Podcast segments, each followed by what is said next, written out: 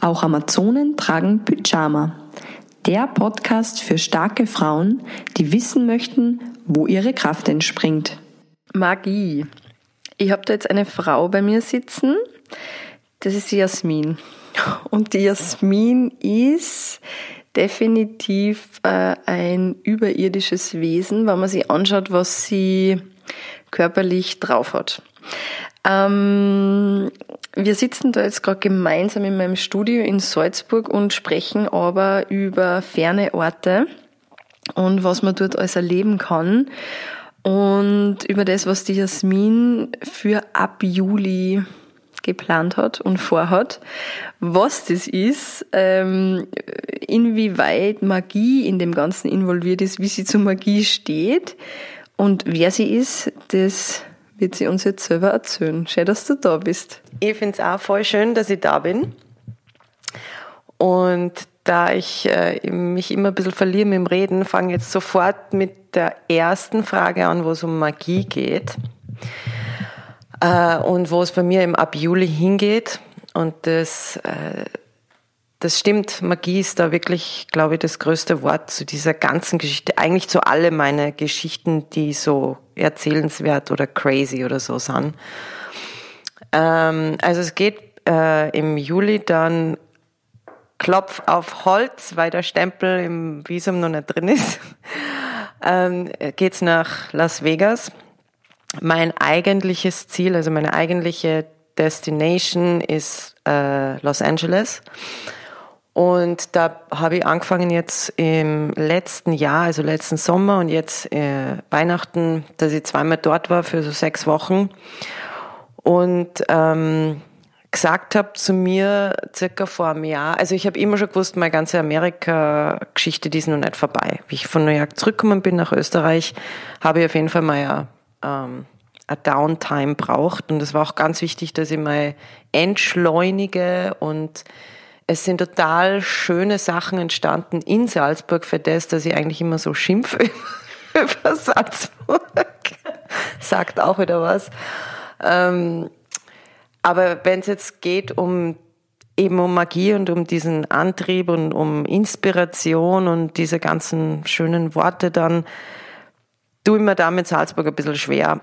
Und was mir jetzt eben wieder so wegzieht, ist eben dieser dieser Drang, um meine letzten Träume zu verwirklichen, oh, jetzt tun wir das letzte Wort wegstreichen, um meine Träume zu verwirklichen und ähm, um diesen Antrieb dazu zu haben und vor allem so verrückte Träume. Und das habe ich halt in New York so schön gefunden, dass ich da andere Menschen getroffen habe, die noch viel verglichen mit meinen Träumen, viel verrücktere Träume gehabt haben und die die aber so ernst also die die voll ernst nehmen und die für diese verrückten Träume drei Jobs machen, Babysitten, Bar, Café, keine Ahnung. Ähm, und da merkt man halt, vor allem in so einer Großstadt wie New York, wo man dann denkt, ja, wenn man es dort schafft, dann schafft man es überall. Ich muss sagen, und einige Leute haben das auch schon gesagt, wenn man es in Salzburg schafft, schafft man es überall. Weil ehrlich gesagt, in New York habe ich mir viel leichter dann um ähm, diese Magie, äh, um dem hinterher zu laufen. Also um, um die Sachen machen, wo dann diese Impulse kommen, dass man sich denkt, so, jetzt stürze ich mich in das rein, weil einfach nicht ein Umfeld da ist, das dich zunagelt mit Fragen, ja, aber wieso und wie stellst du das vor und bist du da vorbereitet und hast einen Abschluss und, und, und.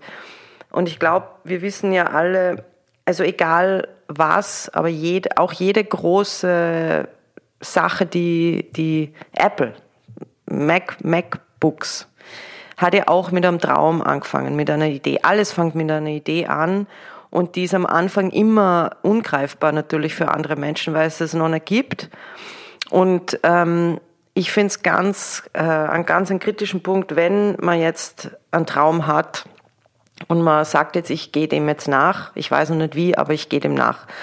Und man erzählt das dann so in seinem Umfeld, da muss man wirklich aufpassen, wem man das erzählt, weil wenn jetzt die ersten 50 Prozent, denen du das erzählst, alle mit Misstrauen kommen und nicht in deinen Traum glauben, was okay ist, aber die dann auch äh, diese, diese Fragen stellen, die einen total, äh, die diesen ersten Traum total zernageln, dann ähm, macht man oft total was Wichtiges kaputt. Weil dann ähm, kostet es wahnsinnig viel Energie, um da weiterzumachen.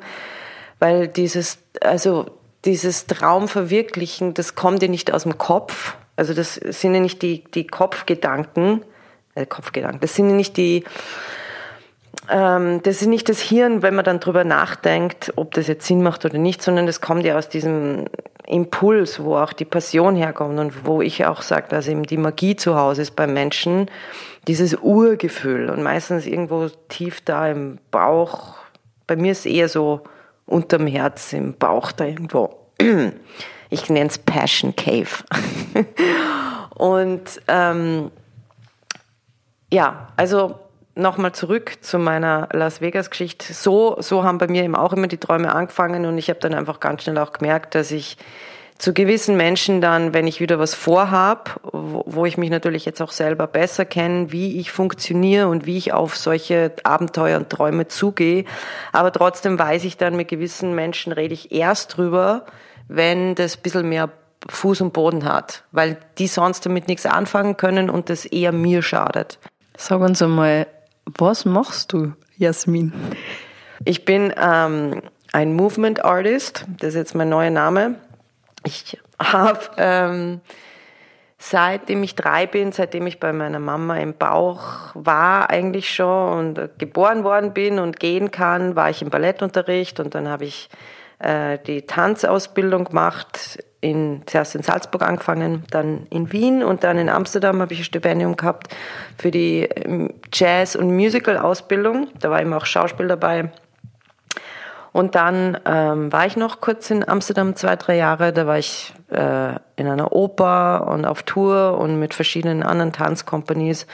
Und war aber, muss ich dann sagen, eher immer auf der Suche in dieser Performing Art Scene, wer genau ich bin und was genau ich will.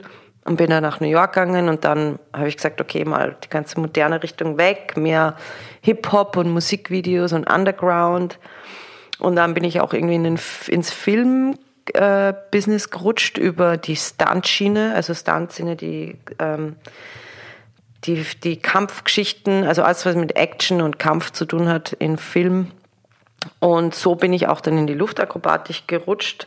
Und wie man sieht, bin ich einfach im Bereich Movement, also im Bereich Bewegung immer, also ich bin nie in einem Thema oder in einer äh, Richtung festgesetzt, sondern mich hat es immer fasziniert, ähm, was man mit seinem Körper alles machen kann und vor allem wie lang und vor allem, dass da überhaupt kein Limit gibt, wie alt man jetzt ist, sondern dass es immer darauf ankommt, wie man mit dem Körper umgeht, Körper, Geist und Seele natürlich, weil dann ist wahnsinnig viel möglich und ich habe es mir mit meinem eigenen Körper mehr oder weniger bewiesen, auch mit diesem Bandscheibenvorfall, dass wenn ich richtig mit dem Körper umgehe und das, da gehört eben alles dann dazu, dass dann noch wahnsinnig viel geht und auch das finde ich wieder Magic.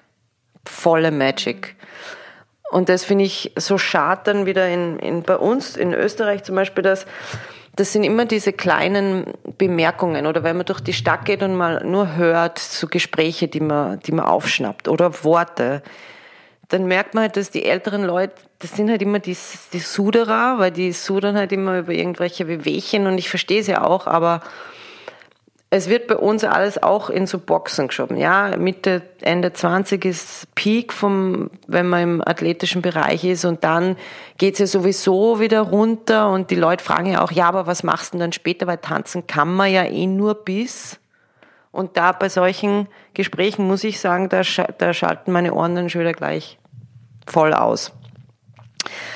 Ähm, weil ich eben glaube, dass, äh, und das, das nennen viele dann extrem, aber da sage ich ja, okay, aber das, das will ich dann, wenn ich mich, sagen wir, extrem mit Ernährung beschäftige, nicht einfach nur gesund oder nicht oder bio oder nicht, sondern das gehört bei mir zum Ganzen, wer bin ich dazu? Ich, ich muss mich die ganze Zeit kennenlernen und dazu gehören dann so Experimente.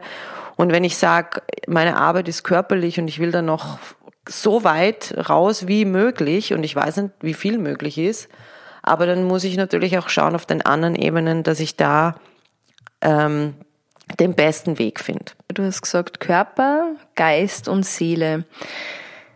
Das sind drei Ebenen. Ähm, jetzt bist du sehr, sehr, sehr körperlich und du hast gerade verraten, du hast einen Bandscheibenvorfall gehabt und den anscheinend ganz gut in den Griff gekriegt. Wo hat beim Bandscheibenvorfall die anderen Ebenen braucht, also die seelische und die geistige? Ich bin ja der festen Überzeugung, dass der Bandscheibenvorfall überhaupt gekommen ist, weil diese zwei Ebenen bei mir zu der Zeit sehr stark vernachlässigt waren. Ähm, das ist mir bewusst, Körper war immer mein stärkstes Medium, wird auch immer so sein, aber da hat es immer Zeit gegeben, wo ich wirklich ähm, alles in den Körper gesteckt habe und die anderen zwei Ebenen, die habe ich abgeschaut, also die habe ich einfach ein bisschen weg gedrückt.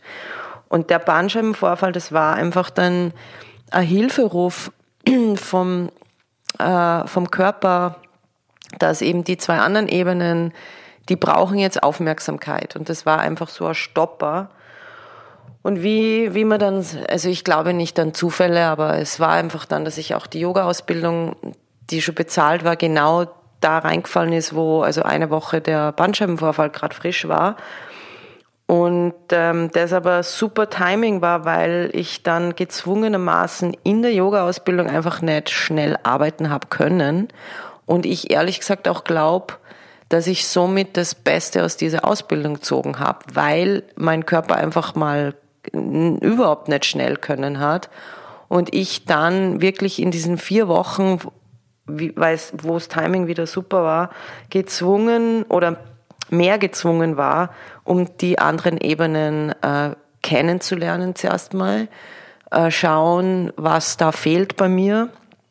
Ähm, und da, also ich bin ein schnelllebiger Mensch und immer Action, Action und da, ba, ba. Und das sieht man auch sogar an meiner, an meiner Statur, also wie meine Muskeln baut sind. Die sind jetzt nicht wie so ein kleines Yogi-Mädchen, so ganz ähm, äh, zart, sondern man erkennt ja auch, wie ein Mensch geht, wie ein Mensch sich verhaltet, wie sich der Körper dann auch äh, formt. Und das spielt alles mit, das ist immer total faszinierend. Ähm, ja, also es war die Selbstliebe, die gefehlt hat. Und das ist ein ganz ein wichtiges Wort, mit dem habe ich am Anfang nicht gut umgehen können. Self-Love irgendwann ist mir so auf die Nerven gegangen, ich immer gesagt was wollen die alle mit dieser scheiß Self-Love? Aber dann, das war natürlich, das war natürlich dann genau der Punkt. Ähm, und äh, langsamer werden und nicht 100 Sachen machen, sondern sich mal nur auf drei konzentrieren oder auf eins. Ich meine, das ist natürlich meine größte Challenge da, aber ist im Ayurvedischen ist es ja auch so schön, weil man den, den Mensch in, in diese Doshas ja einteilen kann.